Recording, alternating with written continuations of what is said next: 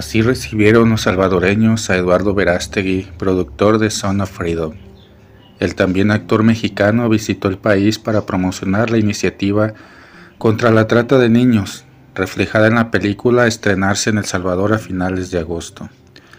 El tráfico de niños en América Latina es el tema central de Son of Freedom, Sonidos de Libertad, un filme con Jim Caviezel en el papel principal y producido por el actor Eduardo Verástegui, quien estuvo en el país para dar impulso a la iniciativa contra la trata y explotación sexual de niños. La cinta, que se estrenará a finales de agosto en El Salvador, está basada en hechos reales y expone la oscuridad del tráfico de niños. Reseña en su página de internet el estudio cinematográfico de la película Ángel Studio, que se encarga además de distribuirla a nivel internacional. A través de las redes sociales, Verástegui compartió algunas fotos y videos de su estadía en el país, así como el recibimiento de los salvadoreños, quienes lo esperaron en el Teatro Presidente para una función especial de Son of, Freedom. Para el actor, aseguró a medios nacionales e internacionales que lo que se busca con la producción es generar un movimiento y que la película podría tener ese potencial de detonar un movimiento global con soluciones globales para un problema global.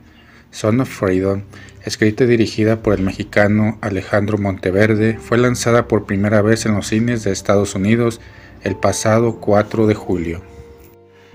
El productor mexicano proyectó su película a las autoridades del gobierno de El Salvador y firmó un convenio de cooperación en el trabajo contra la trata y explotación sexual.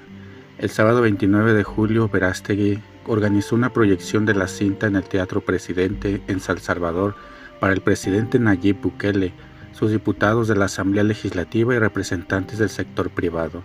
La película que denuncia la trata de niños también se proyectó gratuitamente para más de 1.500 personas bajo la coordinación del Ministerio de Cultura.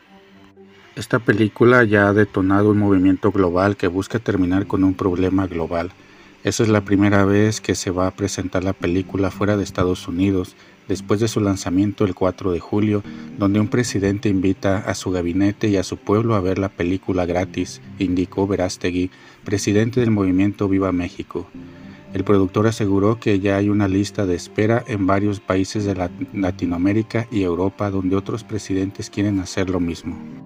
Antes de la proyección se llevó a cabo un encuentro en la Casa Presidencial donde Verástegui firmó un convenio que tiene como fin establecer mecanismos de cooperación en materia de identificación, prevención y combate de trata y explotación de niños.